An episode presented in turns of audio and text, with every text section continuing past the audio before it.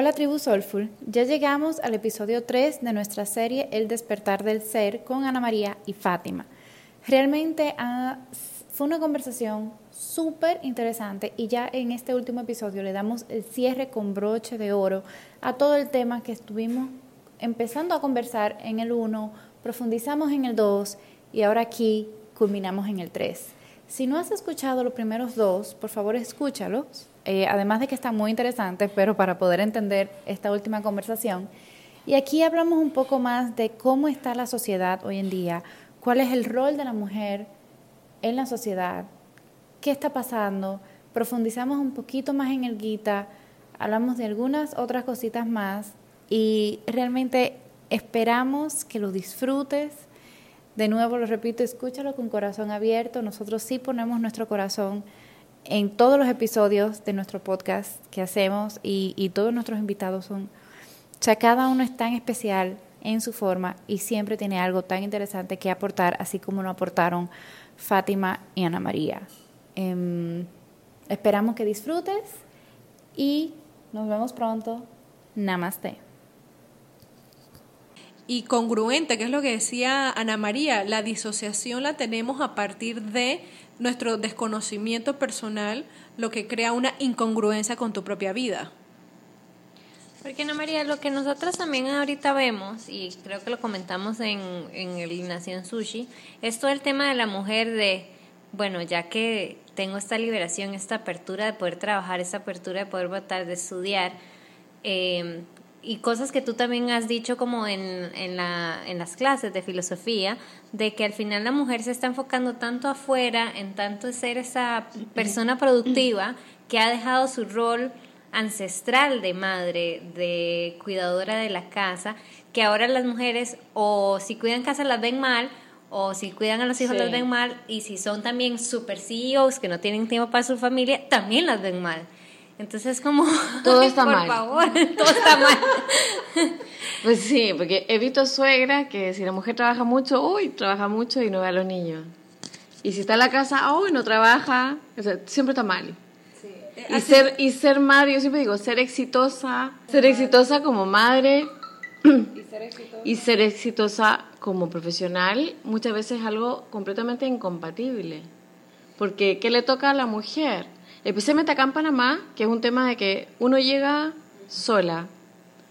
Y si quieres criar, o sea, si quieres tener hijos, eh, o tienes el paseo de, de nanas, si es que las puedes pagar para poder trabajar, o te queda quedarte en la casa y no poder hacer nada. Y eso es un estrés enorme también, porque la maternidad ya te está, es otra de las etapas más en donde te enfrenta a tus propios demonios. Y no digo que los niños sean demonios. Digo que...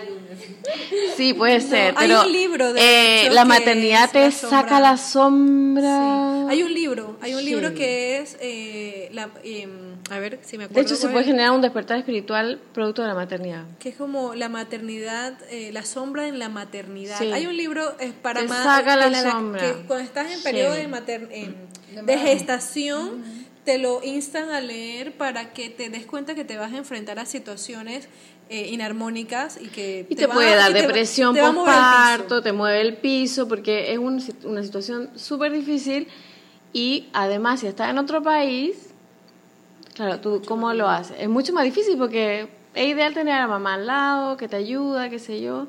Y si no, conozco otras que el paseo de las nanas, porque nunca encuentras una persona completamente confiable, que haga las cosas como la persona espera que las haga.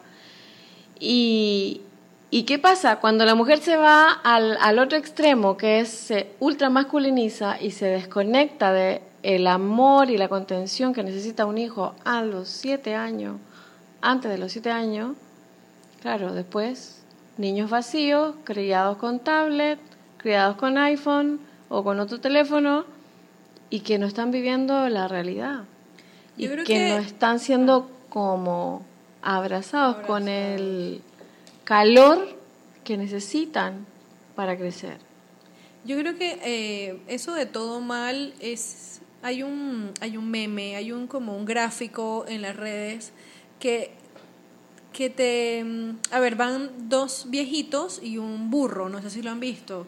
Entonces, al principio va la señora encima del burro y el señor caminando. Entonces llegan a un pueblo y la gente dice, ay, pero, pero qué mujer para desconsiderada, el hombre mira que es un viejito y ella va encima del burro. Nada. En el siguiente cuadrito del gráfico sale entonces la mujer caminando con el señor encima del burro, llegan a otro pueblo y la gente dice, ay, pero qué hombre más desconsiderado, que la mujer, está caminando, no puede ser posible. Bueno, nada, en el tercer gráfico entonces los dos se bajan del burro y el burro va caminando solo. Ah, no, pero esta gente sí es tonta, que si tienen al burro, que cómo puede ser posible que no usen al burro si lo tiene. Y en el cuarto cuadrante esto, nada, los dos se montan al burro, entran a otro pueblo y la gente, oye, pero qué desconsiderado eres con el burro, porque, o sea, no hay manera, o sea, todo está mal, no puedes complacer a todo el mundo, o sea, el, punto es que aquí no hay que complacer absolutamente a nadie. Pero hay muchas personas que están en eh, esa dualidad. Es que ese es el tema, y yo creo que, eso, están es, eso, es lo que ha creado como mucha crisis Y están inconformes afuera, y se tienen que literalmente disociar y no sé si han visto la imagen de una mujer que parece una bodhisattva con el celular, con el bebé, con el libro, con y, y quieren convertirse en la superwoman y terminan reventadas. Y terminan quemadas, porque yo creo que eso es lo que pasa y bueno, más que todo muchas de las mujeres con las que nosotras, Luis y nos rodeamos como que están como en ese tema de soy, no soy, hago, no hago, si hago, le quedo bien a aquella, pero le quedo mal a otro. Y entonces es como, es muy cansado y la gente termina quemándose. No se puede. No, y, y no solo eso, o sea, también hay un... O sea, al final, al final, hay muchas mujeres que realmente no sienten satisfacción haciendo todo eso. Porque hay que decir las cosas como son. A las pitas le da mucha satisfacción ser así, ser así, pero no a todas. Y como la sociedad es algo que espera de ella, le da hay mujeres que, que le encantarían poder quedarse en la casa o tener otro tipo, tipo de trabajo que puedan hacer un poco más eh, mediodía. o algo, y le da vergüenza admitirlo con otras mujeres, porque lo critican. Y es como una locura. Y hay, bueno, hay una serie en Netflix que se llama Working Moms. Ay, lo máximo. O sea, es, en realidad es muy buena, es muy real. Sí. Porque se ven como todos esos personajes. Se ven. La que es, la que es súper corporativa y le encanta y ella es feliz y acaba de tener un bebé y ella lo tiene que dejar en su casa con alguien más. La que está en la casa y puede tener ese trabajo dual que dice Selma. La que realmente le valió su bebé y la que es súper mamá. Exacto, entonces... cuatro arquetipos. Sí, completamente. Sí, y, y ahí también, en esa serie también es una comedia, o sea, uno se ríe, pero muestra también mucho, y eso que es basada en Canadá la serie, o sea, que es donde las cosas están un poco más avanzadas, igual muestran un poco esa también, eh, que yo, yo siento que pasa, que, que yo creo que las mujeres no educan a sus hijos como para ser un poco más considerados con el asunto. Entonces eso también se, se da a demostrar un poquito en, en la serie. O sea, está, está muy, muy, muy buena, muy buena. Sí, pero a lo que yo quería con esto era que parte de, yo creo que muchas de las crisis es por, por eso de no saber, bueno, más que todo, ya abarcamos mucho de qué es el autoconocimiento. Y, además que la maternidad te, genera, te genera esa oscuridad también y, y de alguna manera es, es parte del proceso. Yo tengo, bueno, una, una amiga que, que tuvo su hijo en Turquía y, y la familia de ellos que, bueno, tenían, eran como de campo, se casó con, con un señor allá, eh, decían que tenían que hacerle un exorcismo posparto. ¿Qué? ¿Qué? Pero, ¿y, qué ella estaba mostrando? Ella es psicóloga, ella estaba con depresión, pero ellos pensaban de que les, a las mujeres después del parto le venían los demonios. Es, una, es un tema cultural. Pero en Turquía. En Turquía. Hace unos siete años atrás. El tema a lo que voy yo es que ahí ya es un poco exagerado, pero imagínate que ya una cultura piensa antiguamente de que es un fenómeno eh, demoníaco el tener un hijo. Pero es un tema cultural, claro, o sea, se respeta porque eso es lo que han vivido más, de más, más allá de lo que más allá de lo que se crea o no, El tema que sí es un, es un fenómeno delicado para la mujer, porque te encuentras con facetas tuyas que no has vivido antes y que en sí mismo ya es duro y que necesitas quizás un tiempo para ti, descansar, apoyo, contención de la pareja. Una tribu. Una tribu que te sostenga. Porque yo tengo una amiga que, que es psicóloga familiar y, siempre dice, uno necesita una tribu para criar, porque sola te quemas. Bueno, antiguamente se criaba en tribus y tenías a la abuela como arquetipo, a la madre como arquetipo, a la doncella como arquetipo. Eh, todas estas fases, y imagínate lo bonito de estar, o sea, sostenida en un grupo tribal, o sea, en tu familia, que te contenga, y, y a ver, a ver, o sea, yo no he tenido aún la oportunidad de ser madre, más sí he compartido con mujeres que acaban de dar a luz y realmente hay un enfrentamiento de demonios. Es como que estoy cansada, no he dormido, estoy agotada, no me he bañado, no he ido al salón de belleza, no me he podido hacer las uñas, eh, no he podido salir a cocinar, o sea, quiero hacer otras cosas y realmente necesitas el sostenimiento de tu familia. Claro, y, pero hay tribus, yo, no, yo creo que es en, Ama, en, en, ah, la selva ama, amazona. Ajá. Y que las tribus crían a todos los niños en conjunto. O sea, los hijos, los niños son hijos de la tribu. O sea, que cualquier persona puede corregir a uno de los niños. Y, y bueno, había como una, una foto que me llama mucho la atención, que dicen, ellos son no civilizados, pero son pueblos, tribus que no tienen violencia, no tienen enfermedades mentales, no tienen ningún tipo de problemas de esa índole y dicen que son los atrasados. No, por favor. Em, a ver, en, en este proceso yo creo que es parte de nuestra evolución actualmente como sociedad. Es como el pita que se está quemando, su síndrome de burnout, porque ya se cansó, se quemó, eh, tienes tu crisis existencial y Ana María nos, bien nos los explicó al principio el detalle de las edades en las cuales uno entra en crisis. Hay montones de tipos de crisis diferentes, despiertas de formas diferentes. Debe depender de los dos chats también. Eh, ¿Cómo se da? Exacto. Yo te seguro que sí. Tiene que haber una relación, porque, por ejemplo, no es lo mismo cómo un pita afronta la situación y nuestra sociedad mayoritariamente, por lo que Selma nos explicó en, casa, en clases pita. O sea, no, la, la sociedad la sociedad está constituida de una forma pita, pero no todo el mundo es pita para vivirla. Ah, o sea, quienes lideran el asunto son los pitas. Son los pitas. Los pitas son los que determinan cómo... Bueno, estamos viviendo en un mundo, exacto, estamos viviendo en una sociedad pita, pero no todo el mundo es pita. Ah, ok. Y por eso la mayoría no es pita y se quema. Exactamente, y por eso hay tanta infelicidad, porque a los pitas les gusta que todo el mundo sea igual que ellos. Y no son compasivos. Y, no, eh, son compasivos. Y mira, por ejemplo, en una escuela que tú tengas un niño con necesidades diferentes al resto, ¿qué pasa? Hay que llevarlo a una escuela especial. La escuela no tiene empatía ni compasión con ese niño. Porque no se puede ser diferente. Exactamente. Y en Panamá no hay escuelas especiales. Oye, sí, sí, había escuelas especiales, solo que se hizo una integración. Ojo, y este tema es supremamente delicado para hablarlo así tan sencillo, tan, tan a la ligera, más para tú tener la capacidad de aceptar niños con condiciones especiales en los colegios, tienes que haber instruido a los maestros que puedan resolver cómo lidiar con la situación. Y ojo, hay colegios donde los docentes están quemados, porque tienes 40 chiquillos.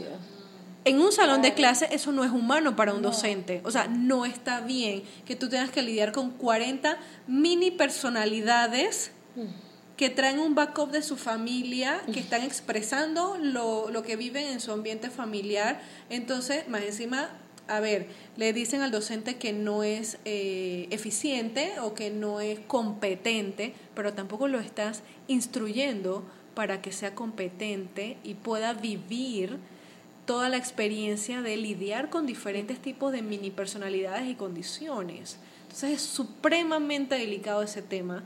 Eh, y si tenemos una sociedad pita de generación de ingresos, que lo más importante es la competencia, la competitividad, la efectividad. Obviamente nos quemamos, porque primero la energía femenina de por sí no es competitiva. La energía femenina no es competitiva. La energía femenina es de sostenimiento, de contención, de amor, de nutrición. Full cafa, sí, exacto. La madre tierra. La madre tierra, Pachamama, Gaia, el calorcito. Eso, e, eso es la energía femenina. Entonces tienes muchas mujeres en un sistema pita, se quema ¿qué hace? Entonces ves al lado, quieres la competencia, eh, no eres lo suficiente. Y, retomando el tema de la maternidad, entonces no eres suficiente madre, pero entonces no eres suficiente esposa, no eres suficiente trabajadora, entonces estás en el trabajo. no eres suficientemente flaca, ni suficientemente linda, ni suficiente, o sea, no hay no, no, hay o sea, no eres suficiente para nada, al punto en que y yo se los digo a mis amistades, siempre uno tiene que velar por uno y decir, ¿sabes qué? Establecer límites saludables. Eh, eh, esta es mi docha, esta es mi contextura, esta es mi personalidad, hasta dónde tengo que llegar, cuáles son los ejercicios que tengo que hacer, cuál es el tipo de actividad, tipo de trabajo, eh, qué tanto trabajo tengo que hacer eh, por ejemplo, si es una mujer que durante muchos años fue muy profesional, muy buena, muy competitiva, se transforma en madre, ¿por qué la tienes que juzgar si ella quiere irse a la casa a vivir la experiencia con su hijo? Claro. Si es lo que ella quiere hacer, ese es su problema. Está perfecto como es. Yo tengo una colega que la admiro muchísimo porque ella eligió ser madre por sobre la profesión y ella está viviendo la experiencia full de maternidad. Ya su hijo tiene como seis años. Hasta los siete es lo ideal. Y es hermoso que ella viva la experiencia. claro, pero es la experiencia que ella está viviendo ahí con su hijo. Yo Tengo otra, otra amiga que ella también súper excelente profesional, o sea, una profesional completamente capacitada, competente, muy amorosa, tiene su hijo, eligió trabajar medio tiempo porque le gusta la profesión, le gusta vivir la profesión y a la vez tiene el resto del día para vivir la experiencia con su hijo. Y está perfecto como es. Pero lo más importante es que la persona lo elija, la congruencia que dice Ana María. Claro, porque hay muchas mamás que también se ven en la necesidad de estar en la casa eh, y que tampoco quieren hacerlo.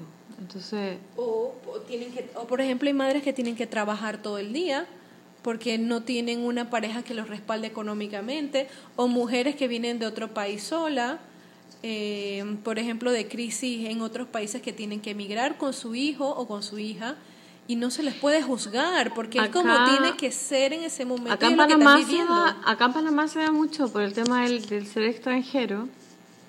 Por ejemplo, donde yo vivo, porque mi estatus, por ejemplo, mi visa es, yo soy señora de y, tú no puedes trabajar. No tengo yo, además porque te restringe Panamá un millón de, de profesiones y todo eso. Entonces, bueno, eh, en mi situación yo busqué mis formas, ¿no? Me puse a estudiar, me puse a dar clases, o sea, eh, en mis espacios libres para elegir y realizarme yo. Pero pueden haber otras mujeres en mi situación donde yo vivo, que hay muchas, en donde yo escucho en el colegio eh, cuando empiezan las vacaciones, ¿qué voy a hacer ahora? Me voy a volver loca con ellos en la casa. Y porque no quieren y, y están muy frustradas porque no pueden trabajar, porque no... Mil cosas. Sí, ah, bueno. Em, para los que están escuchando, que no, que no saben, eh, si tú vienes como a Panamá como un dependiente, te dan visa de dependiente, que legalmente no puedes trabajar. Exacto. O tendrías que, tienes que hacer el oh. trámite nuevamente. Es como otra visa de residencia y otra... cambiar el estatus. Cambiar el estatus. Sí, no, y, y, cuando yo iba a venir para acá, eso era una de, las decisiones que, que teníamos que tomar de cómo lo íbamos a hacer y yo decidí tener un proceso completamente independiente al de mi esposo. O sea, completamente separado. Él tiene un estatus migratorio y yo tengo otro completamente diferente para poder trabajar. Entonces, pero lo que dice, o sea, hay mujeres que... Y en mi caso y en la de muchas, eh, te trae una empresa, como en, mi caso, a mi esposo lo trajeron a Panamá y la empresa te hace todo. Exactamente, a mi esposo también. Yo me enteré después cuál era mi estatus, yo no sabía nada. O sea, yo llegué acá, ya ellos hacían todo, yo llegué a migración, firmé, me fui, no tenía idea de nada. Pero, Pero bueno, en términos, en términos generales, eh, la mujer, a ver, la mujer en una sociedad moderna, competitiva, se debe, debe ser muy sincera, debe ser como muy honesta consigo misma y elegir el camino que, que ella debe saber en su corazón que está bien para ella. Eh, tengo una amiga que eligió trabajar medio tiempo y es perfecto, o sea, es feliz. O adaptarse, claro, o adaptarse y no validarse desde lo que hace. Claro, es, es el, punto de escucharse a uno mismo, de tener la, la congruencia, de, ¿sabes qué? Esto es lo que necesito en este momento de mi vida esto es lo que me va a ayudar a evolucionar, esto es lo que tengo, porque, ok, tengo una situación en este momento y qué hago con mi situación en este momento, cómo la afronto. Eh, si soy extranjero, tengo que trabajar, tengo que mantener a mi familia, eh, probablemente sea madre soltera o un padre soltero, quién sabe, o sea, no sabemos las situaciones de las personas en general, pero siempre es como un llamado a esa conexión interna y tomarse yo eh, tengo como principio tomarme por lo menos dos momentos del día para conectar conmigo. En la mañana, sobre todo como para agradecer la oportunidad de rehacer cosas que no he podido rehacer o volverlas a hacer y tener como esa, esa posibilidad de definir mi futuro inmediato que es el día y esa es mi conexión con el ser y el otro es al finalizar el día que me permite decir, ¿sabes qué? Ok, esto es lo que viví durante el día, hacia dónde quiero ir, estoy satisfecha con lo que tengo, si quiero algo más, pero es muy importante para los que están escuchando el podcast es tener su momento del día, por lo menos dos momentos del día de definir y preguntarse, saber si están satisfechos, si están cómodos, si están felices, eh, pero el silencio es como ese momento de llegar a casa, tener, así sea en la ducha, tus 5, 15 minutos de escucharte a ti mismo. Es lo más importante. Yo creo que es eso importante lo que estaban diciendo Fátima de no sabemos cuál es la situación de todas las personas que vienen y con las que nos rodeamos y con las que nos topamos. Eh, pero creo que la base de todas las religiones y todas las filosofías es la compasión. Y no, lo primero que hacemos es juzgar ay, mira aquella, ¿y dónde, está la mamá este chiquito, pura llena de nanas?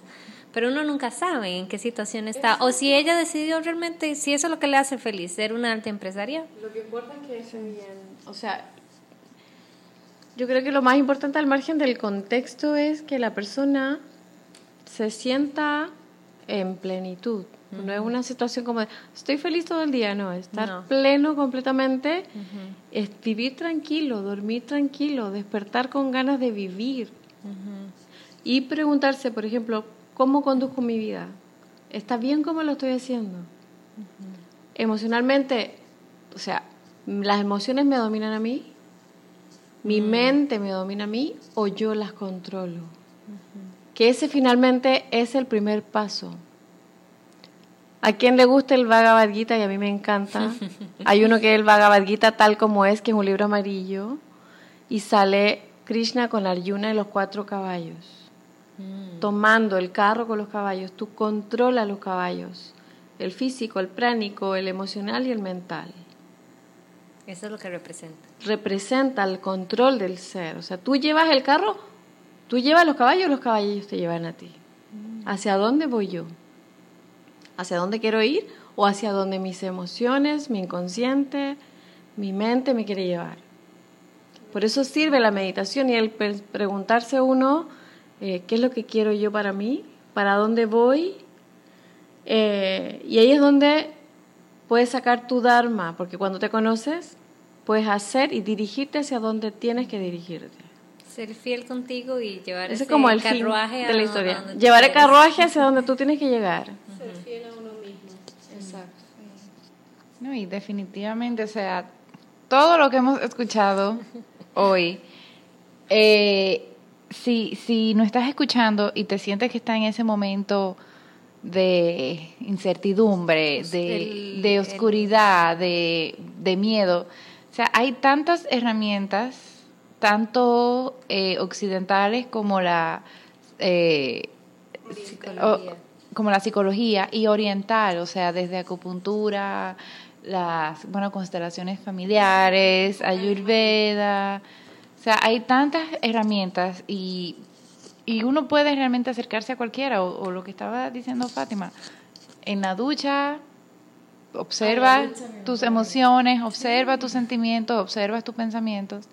Y realmente, o sea, si nos estás escuchando, queremos definitivamente escuchar tus comentarios, queremos saber qué te opinas, queremos saber, eh, no pueden, sí, exacto, cómo se sienten. Nos puedes mandar, eh, si, si eres tímida o tímido, nos puedes mandar mensaje directo en, nuestra, en nuestras redes sociales, en Instagram, soulful.pty. Y, y definitivamente, todas hemos tenido nuestros momentos así en la vida. Y ya para ir como cerrando, tenemos una pregunta que siempre le hacemos a todos nuestros invitados y bueno, vamos a empezar con Ana María. ¿Cuáles son esas tres cosas que haces en tu vida para tener un estilo de vida soulful? Wow. Eh, conectarme conmigo, como dice Fátima, el espacio personal. Yo siempre busco mi, mi momento para mí sola. Y no necesariamente cantando mantra o, o meditando, a veces mirando al cielo, observándome si tengo hambre, si tengo sed o si voy a comer por ansiedad. siempre me estoy como observando. Eh, siempre estás contigo. Sí, estar presente. Trato de estar presente conmigo porque mi mente es muy, muy bata a veces. Y se va para allá, se va para acá quiero hacer mi cosa, siento que a veces el tiempo se me, se me hace poco y me viene un poco de ansiedad, entonces ahí como que vuelvo a mí, aquí, estoy aquí y ahora, me reconecto y busco, bueno, si quiero tocar, porque me encanta tocar citar, o toco citar, o comparto con mi hijo, o, o veo una serie que ahora estoy viendo, Once Upon a Time, que tiene mucha simbología. Ah filosófica y esotérica me encanta, me tiene atrapada. Eh, y estudio bastante, la, lo mío el estudio, el estudio, el estudio, y, pero siempre conectándome conmigo, eh, respirando, estando presente más bien. ¿Cuál es la otra cosa? Otra cosa, eh, bueno. Son tres cosas que haces en tu día para tener una vida sola. Tres cosas. abrazar a mis hijos también. Eh, estar ahí presente, porque a veces uno se va, yo también me voy estando en casa. Y conectando ahora, que era algo que tenía muy pendiente, estoy conectando con la alimentación. Mm. Em, yo creo que el, siempre vuelvo a lo mismo, eh, un poco más bien escuchándome en cuanto a la alimentación, en cuanto a los pensamientos, en cuanto a las emociones cómo me siento, si me siento bien, si no me siento bien. Y cuando llega mi marido en la noche, eh, preguntarle cómo está, cómo estuvo su día. Eh, y tener nuestro espacio entre los dos para compartir, por último, la experiencia diaria, que creo que es como que estoy conmigo, estoy con él, estoy con los niños y descanso. Perfecto. Ahora, Fátima, ¿cuáles son esas tres cosas que haces en tu vida para tener una vida soulful? Primero, escucharme y saber. Es como me pregunto a mí misma, misma, a mismidad, esto, sí, ¿cómo estoy? Eso me llena mucho escucharme, porque es algo que no había hecho por muchos años y ese descubrimiento diario de tener la, el momento conmigo, sentada. En estos días le compartí a una amiga eh, que para mí es un momento mágico eh, el desayuno, porque es ese momento en que estoy conmigo tomando mi café, eh, pensando en lo maravilloso que va a ser mi día, en establecer como metas cortas y como eso me llena muchísimo, sería como ese momento conmigo, escucharme y tener el, espacio de estar en, en armonía y en sintonía con mi propio ser.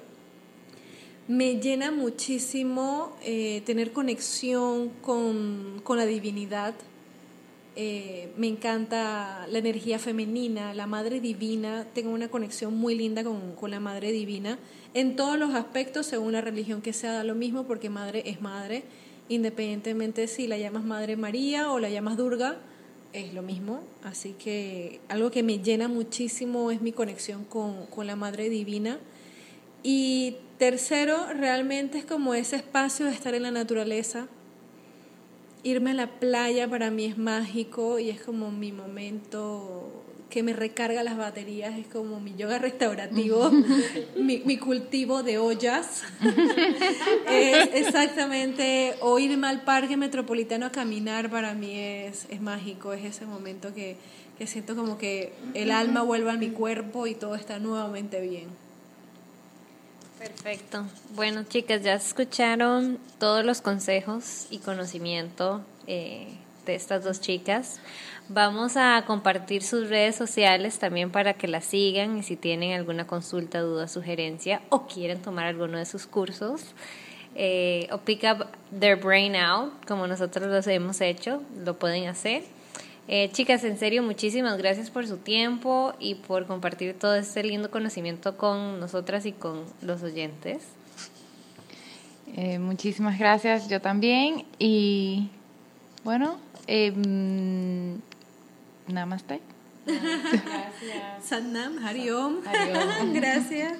Gracias, chicas, por invitarnos. La verdad que me siento muy honrada de compartir esta mesa con, con hermosas mujeres que quieren lo mejor para la sociedad, porque realmente esa es la misión de, de sentarse a hacer un podcast. es elevar la conciencia y llevar amor a través de las palabras y a través de la ciencia de la vida. Sí, ya se, se irradia eh, eh, el Dharma que tienen las dos. iluminar con comidas ricas, con recetas. Y bueno, con temas nuevos como, como el que hablamos hoy, así que la verdad que les agradezco mucho y quería terminar yo con, con una frase que me encanta de Carl Gustav Jung, no sé si lo conocen. Sí. Yo lo amo, fue muy inspirador en mis momentos de oscuridad. Sí, fue muy inspirador. Y bueno, él siempre decía, no es posible despertar a la conciencia sin dolor. La gente es capaz de hacer cualquier cosa, por absurda que parezca para evitar enfrentarse a su propia alma o quizás a su propia personalidad, sería la traducción. Nadie se ilumina fantaseando figuras de luz, sino haciendo consciente su oscuridad. Así que namaste. Namaste, la dejamos con ese mensaje.